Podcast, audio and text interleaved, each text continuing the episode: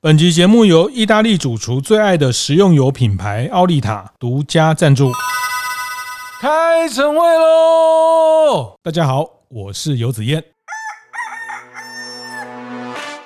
国旅到底是贵还是错觉？好，我觉得贵的有道理。这件事情是我特别想要觉得，在国旅这件事情，普遍大家现在的气氛，网络上的讨论都是贵的没道理。啊，我觉得这个是比较大的危机。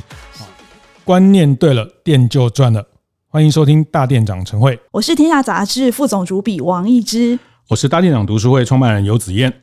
哎，二二八年假刚过哈，你有没有发现说这两年来哈，好像？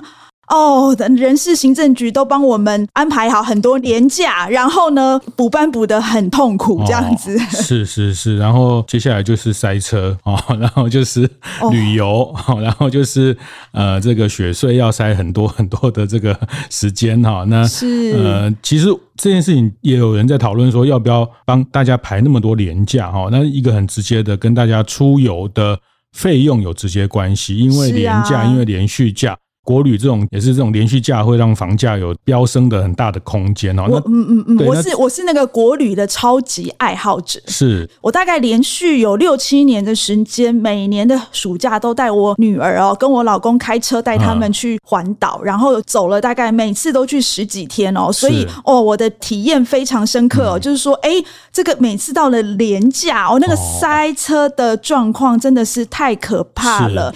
而且每次去订房，你如果没有大概在一个月前就把那个廉价的房间订了，你根本就是订不到的状况嘛。哦、对啊，所以我们一姐是国旅的重度爱好者，重度、哦、你知道吗？现在大家说哈，像跨年呐、啊、连假啦，哈，那农历的年假或是跨年哈，那穷人都飞去日本玩了。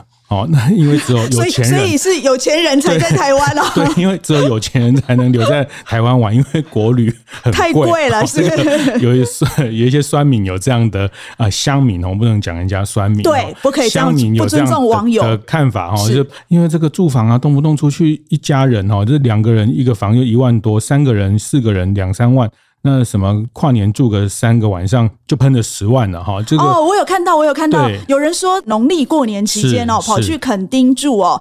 他们家就住了十万块，好像住了四五天就花了十万块哦。我我算一下，哎，好像是真的呢。所以所以就是有钱人才能在台湾住星级饭店。所以以后我跟你说，我是 国旅的重度使用者，代表我的经济状况还不差。是是是，但是这个当然你说住很贵的饭店，本来就要付很多钱呐哈，但是。其实坦白说啦，我其实我比较从服务业经营的角度，我知道服务业经营有很多的成本啊、人事啊等等等等啊。我其实过去都认为说啊，什么去肯定不如去冲绳啊，我觉得这种都是一种比较基础不太一样，就故意去说台湾的东西都都没有价值，别人的东西都比较好哈，就是叫什么贵远哈渐近哈，远的东西都嘛比较好哈，啊这个日本都嘛比较香哈，那个韩国都嘛比较潮，是是是，呃、那。那台湾就觉得花这个钱不值得哈，我其实都不太同意这个论调。但是我那天看到一个朋友的贴文哦，我就就马上你来讲来讲来听听。对对对，他是简单讲，他们是这种黑卡级的消费能力的人哈。那他呃，这个二月中去住了谷关，这个有一个很厉害很厉害的叫星野集团的饭店哈。是那两个人哈，他把那个报价单贴在他的 脸书上，两个人一。博二十，晚餐加早餐加睡一觉，哈，两个人的报价是三万八千八百五十四块。OK，好，那他同时比较，他去查三月初的日本的呃箱根也有一个星野集团的饭店，哈，是河景的饭店，双人床也是一样，晚餐加早餐费用是多少？你知道吗？多少？我们是三万八千，对，他是一万八千。哦。台币哦，换算成台币。那他说哈，他也去住过那边。他说以这样的预算啊，那他买一张机票飞到东京，再去箱根，好再去住一住，回来也差不多。他觉得国旅的贵是真的很贵哦。对他们，我觉得他们是消费力是有哈，但是他们对于这个价格价值也都非常敏感的人。那他们旅游经验也非常丰富。他都很明确指出是香根体验怎么样，在台湾的体验怎么样哈，他们做了呃这个用餐环境的比较啊，餐的水准等等。哇，他我觉得他是达人呢、欸，对，他是达人。那他觉得台湾不错啊，台湾 OK 哦，但是以这样的价格来说，他觉得有一些勉强哈，讲的有点委婉然后。那我觉得他也很善意啊，就也不说善意，就是他其实这篇文章他自己封锁在自己的，就是他。不给大家分享哈，就是那你为什么看得到？也、欸、没有，因为我他朋友看得到，我可以截图啊。现在不是都可以？哎呦，现在以后要写点说小心一点，你截图。他那那就是他不是说为了要要去泡什么，或者是他觉得哪里不对哈，他也觉得整体也有一定的品质，但是他觉得同样品牌、同样的这个服务的内容哦，那台湾三万八，日本香根一万八。哦，那当然，这个 这个我也要请教一集哈，因为你也是星野的达人哦。台湾其实最最早对星野有非常呃完整的理解，包括他们的经营的方式哈。那呃，你你看到这样的比较，你觉得这个比较下来，台湾真的贵这件事情，呃，以星野来说，我们把它讲的比较聚焦一些，是？你觉得你同意他这个比较吗？哎，老实说哈，第一个我。为了你这几天提出来的这个说法哈，我还是真的去查了一下哈，因为我就我的印象当中，应该不至于差的这么离谱哈。是，你说坐个飞机去泡回来都还差不多，这件事情我就觉得有一点点奇怪。后来我去查了一下哦。哎，其实他说的那个界香根哈，嗯哦、其实他在星野集团里面，它是属于比较中阶的品牌。是，呃，因为其实星野集团里面哈，它就跟所有的大的饭店集团一样，它有分级的。它最顶级的就是所谓的 Hoshinoya，呃，比如说清井泽啦，或者是台湾的古关啦，都是最顶级的。嗯、那再来呢，才会是界。然后再往下面走，是，所以他后来最近有开了一个品牌叫 OMO，就是比较也是比较给年轻人住的，相对就便宜很多。嗯嗯、那我去查了一下哈，就是古关 Hoshinoya 两个人两天哈两餐，为什么说两天呢？因为他不给人家住一个晚上的。对，好，他是如果用台币来算的话哈，他其实是呃六八九七六。这是用五月底的价格来算的。嗯、那日本的，如果我用同品牌的 Hoshinoya 轻井泽同时间，嗯哦、然后也是两天两个人，是，是它是七六九一五，嗯，就是台币哦，同样都是台币来算。所以，相同比较基准来看，嗯、台湾应该是没有比较贵啦。嗯嗯嗯嗯嗯。所以，当我觉得房价是是一个浮动啊，它有很多的因素啊。当然，当然，汇率的因素跟当然，现在日元也便宜很多，我必须这样说。但刚一姐讲，意思是说，星野就像大的集团，它的每个品牌的定位不一样。那那意思有点像说，在日本的。这个星野的 A、B、C 三种，那呃，用台湾的 A 的这个去比较日本的 B，, B 是是是，好像有这个味道。那如果把台湾的 A 跟日本的 A 来比，一样是星野最顶级的品牌来比，其实台湾也不见得比较贵。是的，那这个是从价格上定位上来看。但是像我这个朋友，他的 po 文，他上面是写说，他其实也住过那个界。是的香根哈，但是他觉得以这样同样品牌的饭店的经验，他觉得住宿的品质跟价格远胜于他这次在台湾住的。那意思是说，从我这个朋友他主观的感受听起来，就是说他在日本住这个虽然是可能 B 等级的品牌，可是他觉得在台湾的 A 他也不见得比 B 厉害。他主观上的感受是这样哈。那所以这里面当然。每个人的旅游经验，每个人的看待的角度都不太一样。对，但我只是一直很好奇，疫情前其实这种论调就很多哈，但是疫情之后我是有点意外，大家又重新在讲说啊，什么去冲绳 比垦丁划算这种论调又又又回来了，我觉得有点鬼打墙。那就是说，到底台湾的国旅比较贵是一种错觉还是一个客观的现实？其实我本来很想，我这一题我来给大家投票哈。那我们可以给服务业的经营者，或是服务业从业人员来投，或是给一般人来投。就是说，这到底是一个错觉，还是一个真的贵？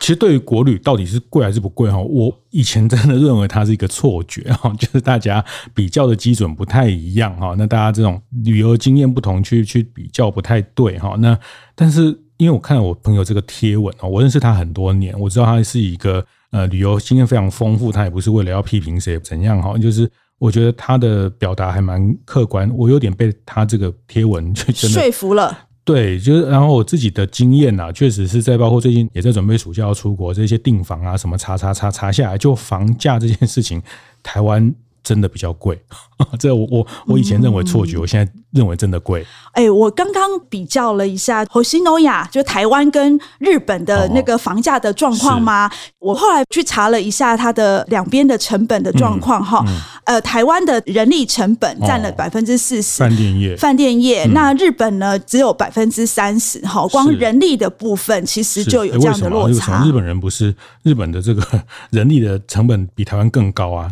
哦，因为他们大部分的旅馆都有做自动化，所以他用的人就比较少。哦、是，然后呢，每个人的薪资比较高，但是总人力成本占起来是占比比较低的。哦是，嗯、是，那呃，再来就是这个供需的状况哈。台湾的其实需求还是大于供给啦。嗯，就是台湾整个就是旅馆的需求量还是很大。哦，可是你会觉得说，哎，那那个。我们这样看起来不是到处都有旅馆吗？嗯嗯、为什么还是没有办法满足呢？其实整体的光光旅馆的住房率也是在五十趴六十趴而已啊，它还是有很大的产能没有被完全利用。是是是，这个、这个是一个嘛？但但是你的意思是说，这个后面其实是很多的。呃，这个饭店它比较难去卖到一个好的卖相。呃，我们看到大部分的旅馆呢，其实有一大部分都是那种又老又旧的旅馆，没有更新，没有 upgrade，所以国际观光客基本上来台湾也不会选择这样子的旅馆去住嘛。即便我们国旅也比较不太选哦，我也不太会选，因为我们出去玩的时间非常珍贵，就想要旅游的体验，大家对旅游体验很重要啊，期待也高了，但是能供给这样的体验的。呃，数量其实是相对有限的，是，嗯、所以其实你可以看到，就是、嗯、虽然台湾已经有这么多的旅馆了，可是今年还有好几个大型的国际观光旅馆要来台湾哈盖饭店，嗯嗯，所，所以这个听起来就是叫。比较贵，但是业者不见得赚比较多了。是 这这个比较贵，然后成本比较高，对对。所以我们其实大家都觉得，哎，台湾的旅馆房价是真的贵，但是我们看到的比较是，就是呃，背后到底出了什么问题？嗯，就是说这个是不是整个缺乏竞争力的问题吗？哦，好，这个我们待会继续聊。欢迎回到服务一点绝现场。今天我们谈的是国旅到底是贵还是错觉？哎，但是我们其实我们两个今天比较想跟大家谈的是国旅贵。还是不贵呢？嗯、其实不重要，重要的是背后竞争力的问题。对，其实贵哈，贵的有道理哈，是 OK 的哈。我个人所以你可以接受嘛？对，我我个人向来接受，有本事就卖贵哈。像这个胡须张卤肉饭涨很贵，你还是这个我都支持的哈。嗯、我觉得做品牌我们要有一个态势，就是是要有态势，卖贵是我们的本事啊，买不起是你的问题。啊，所有的精品，所有的厉害的东西都要有这样的自信。卖贵是我们的本事，但问题是。贵有没有贵的有道理？啊，我觉得贵的有道理这件事情，是我特别想要觉得在国旅这件事情，普遍大家现在的气氛，网络上的讨论都是贵的没道理。哦，我觉得这个是比较大的危机。好，那那为什么会贵的没道理呢？最大的部分呢，嗯、我自己感觉好像是服务品质哦没有。跟上来，是就是说，呃，其实为什么您的朋友就是，呃，我们在上一趴讲的，他会觉得说，哎，那个日本星野集团的 B 级的品牌会赢过台湾的 A 级品牌？他个人的感受上是，是他个人的感受。嗯、那我觉得，其实这个服务品质上面啊，就是日本人其实还是比较重视款待啊。哦，我们讲的就是，所谓款待，就是在服务上面呢，在每个细节，嗯，它其实是非常非常。非常在意的，是，然后他更在意客人的感受，嗯，就是说，当你有一丝丝就觉得，哎，表情有点变化的时候，他就会马上。给你另外一个建议，让你觉得说，哎，也许我可以这样做，给你另外一个选择。那我看到台湾呢，通常不太会观察客人啦，是。是然后，呃，我觉得台湾的这些，我们讲这个旅游业也好，就是说，呃，尤其是四星跟五星级饭店哦，虽然很贵，但是这个服务品质呢，相对于就是我们讲其他国家也好，嗯、还是有一点点小落差。这样。是，所以你讲的是一个体验。的过程，他对这个体验的，其实旅游商品都是一种价值感哦。那他一样去京都玩，一样去北海道玩五天四夜，有的人呃这个三万五就可以玩，有的人十三万五也可以玩哈。那其实这个里面的价值感，其实才是这个旅游商品很核心的东西哈。那我我自己看到是在价值感的沟通啦，包括这些细节有没有做到，或是这种价值的传达跟沟通，呃，在台湾的服务业确实我们还有很大的努力的空间哈，就是对于接待哈，呃，或者是说这种一些细节的照顾，我们在前面的。服务点觉谈过很多，聊过很多哈，就是客人的照顾，呃，比较不会觉得好像花一万多块只是来买一个房间哈，然后睡一觉，睡一觉，然后隔天就去这个 自助餐，又是人很多又要排队，吃了一个不是很理想的这种体验，又不是很完整的这种。呃，就要花了这样钱，觉得这样价值感没有哦。特别是现在你们观察到，现在很多饭店的很多备品哈，他们大家都因为环保的意识都不提供哦，都是不主动提供。那这样价值感其实又被又被剥夺了。哎，对，好像又又少了一些价值感。它现在有一些饭店也不提供瓶装的矿泉水啊，因为这个瓶装有塑胶环保的问题。那当然会直觉上就哦，花一万多块，其实国外很多饭店现在都这样做。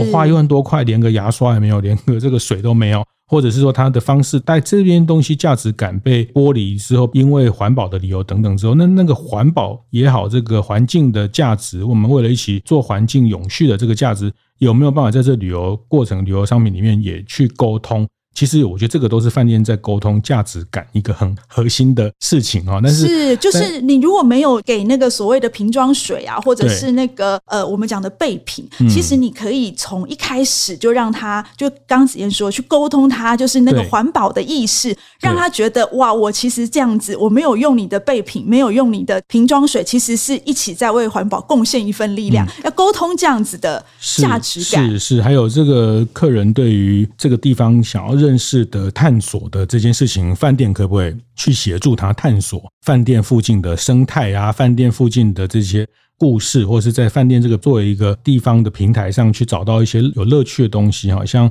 呃，有些饭店他们晚上会有一些文化的活动、地方文化的音乐的活动等等，这个都是在价值感的塑造。其实我们去住国外饭店都很容易去体察到，或者说这些都是让我们觉得去外外面玩、去国外玩的很有印象的东西。但是我觉得台湾也不是做不到，台湾做得到，对，做得到。其实很多饭店也做得很好，从北到南有很多很棒的饭店哦。那我也不认为说，因为好像觉得台湾都很熟悉台湾的，还有什么好介绍？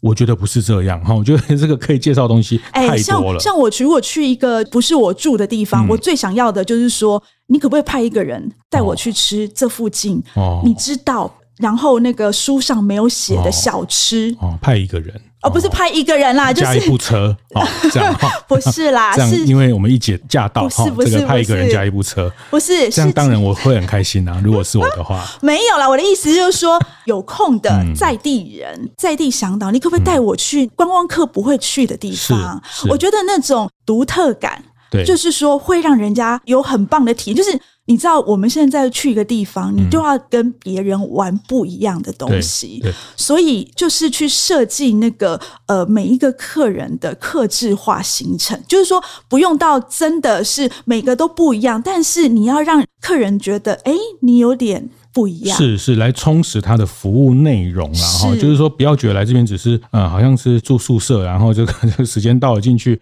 然后吃饭吃完饭就走，但是这里面的很多环节都可以去从这里面得到觉得哎每一段的时间都有不一样的对这个地方新的认识哈，那这些服务内容的创新很烧脑哈，很烧气化，那有时候它也不是要靠很多人哦，其实这个我们前一趴。也提到，我觉得这很吊诡。日本人力成本高，但是他饭店的人力费用的占比确实比台湾低哦，啊。但是体验又可以比台湾好，那是发生什么事？是见鬼了吗？就是哎、欸，其实我觉得他们很聪明的一点，嗯、他们把那种很 routine 的，对，然后不用就是说机械式的，机可以呃机器解决的事情呢，嗯、就让机器去解决。对，那你最贵的那个人，你要拿来做什么呢？就是跟客人接触。是是，这我们就服务客人，做饭店都知道，这叫接触点哈。他这些接触点里面要放大哪些接触点？它有一些高峰的经验，这个消费旅程的规划。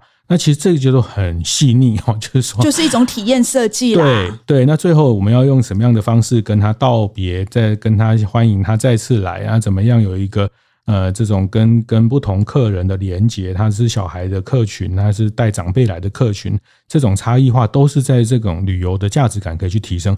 坦白讲，我觉得台湾在这一块，除了几个真的高端的饭店很细腻的不断的在精进哦，还有中高端的还有很多。可以好好努力哈，那我觉得这个努力也不是说要真的要像这个这种星野这么厉害，我觉得没有办法一步登天。那就是说，这把服务内容去设计，那这个是我觉得在内容上的价值感啊，我还是强调贵的有道理。我个人哈，至少我个人我接受哈，我觉得贵的有道理，贵的有看到想要提升的这种态度，我觉得呃，我们都希望服务业能卖贵。能让把这个赚到的更多的钱，所以我们就就不会是低薪的员工分享，跟他的品牌创新的投资哈，这个都要去投资等等。那所以我觉得贵的有道理这件事情，其实对，就像一姐讲的，服务体验这件事情是很核心的。是，但是我们刚刚有提到，就是说该给机械做的就给机械做，是那。可是我后来发现，其实台湾的旅馆业在自动化的这一块哈，嗯、呃，稍显薄弱一点点啦。嗯嗯、就是说，旅馆业大部分还是一个高人力，就是用很多人力的地方。是这个人力成本，难怪会比人家高一点这样子。嗯，这、是它贵的成因呐，哈，这个我觉得我们要进一步去剖析。嗯，是，所以其实我觉得政府在补助这个整个产业，就是说希望能够提高产业竞争力这一块哈。其实我倒觉得它可以把这个方向稍微转一下哈。旅馆的就是数位化转型，可以在这个部分多用点力道哦。就是说有一些。不用人的地方，你真的想办法要让机器帮你去做那些很笨重的事情，嗯，然后很 routine 的事情，嗯，就不要用我们那个很贵的人来做。哦，是是是，因为这个。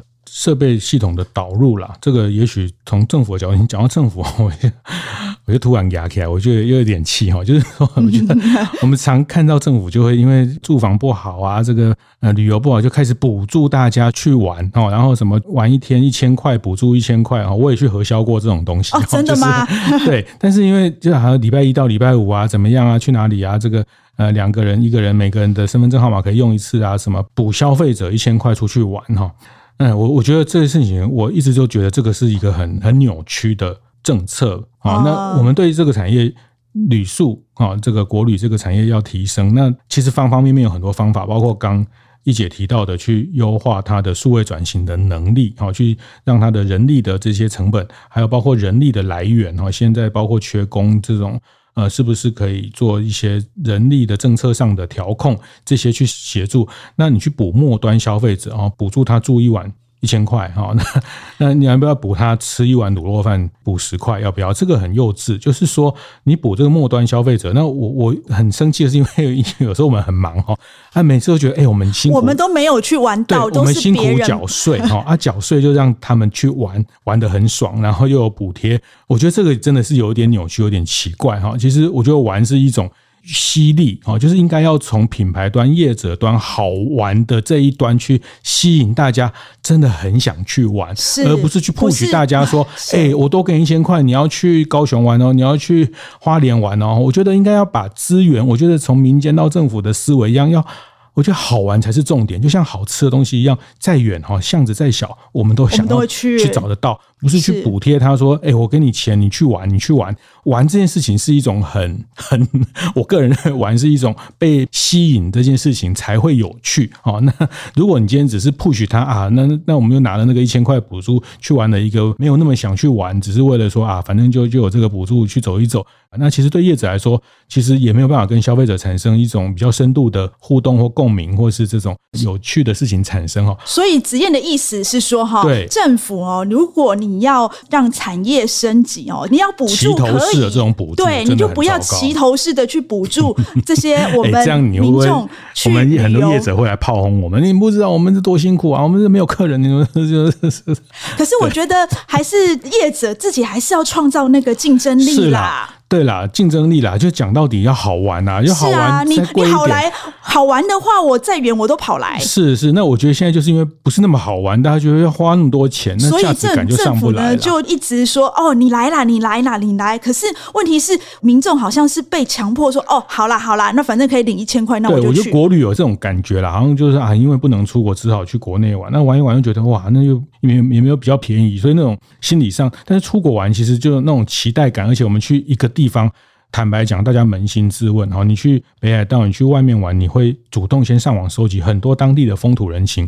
你去普里玩，你去这个池上玩，你有去收集很多吗？没有，没有，我就是对车开了就走了。对，那对啊，那我觉得这种收集的过程，去旅游对目的地的认识、旅人的功课这一段，我们在国旅也不会做，做的不多啦。但我觉得国旅也值得，也必然也应该要这样去做哈。那都是在旅人的角度，可以让这个价值感比较完整的一个方式。那我觉得这个都是一个环环相扣互动。那旅人想要去探索，那那利用有准备好很多的这种。针对不同的客群，提供他们探索的途径跟满足感的方式，啊，去设计体验的行程。那这个让大家觉得虽然没有比较便宜，但是真的蛮好玩的哈。我觉得这种满足感其实是我比较期待的一种国旅的画面。是，而且就是我们再回到业者哦，就是说，既然我们刚刚提到人力已经是非常缺乏，现在大家都在缺工哈，那。这么宝贵的人力，我们更应该这些业者要好好的投资培训他，投资在培训上面哈，是，然后让他们每个人一个可以抵十个这样子。对，我甚至 都认为政府的资源，如果真的有资源来协助培训这件事情，才是重要、更关键的哈。那这个培训怎么培训，这个再讨论。但是我觉得，与其拿去补贴大家玩，不如把这个价值感做起来。就我觉得台湾的人真的不是花不起啦，哈，就是。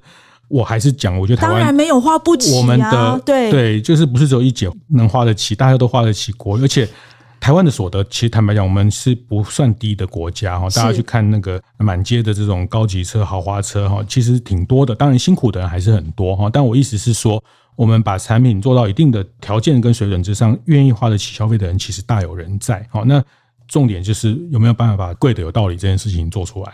是。好，今天要带给大家的一点诀呢，是整个旅馆业里面，人力是最大的成本，人呢也是最宝贵的，我们要花很多的投资去训练它，所以呢，我们唯有跟科技结合，才能够建立我们一些新的优势。是，那我想提醒的是说，对旅宿业来说哈，就是卖体验，而不是卖房间。这个观念哈，要要去转换一下哈，不是只有卖硬体的房间，那个内容的体验设计，其实才是让价值感提升的一个很核心的关键。我是王一之，我是游子彦，服务一点绝，我们下次见。会后记得在 Apple Podcast 订阅、评分、留言。有任何想在晨会上讨论的议题，也欢迎提出。大店长晨会，下次见，拜拜。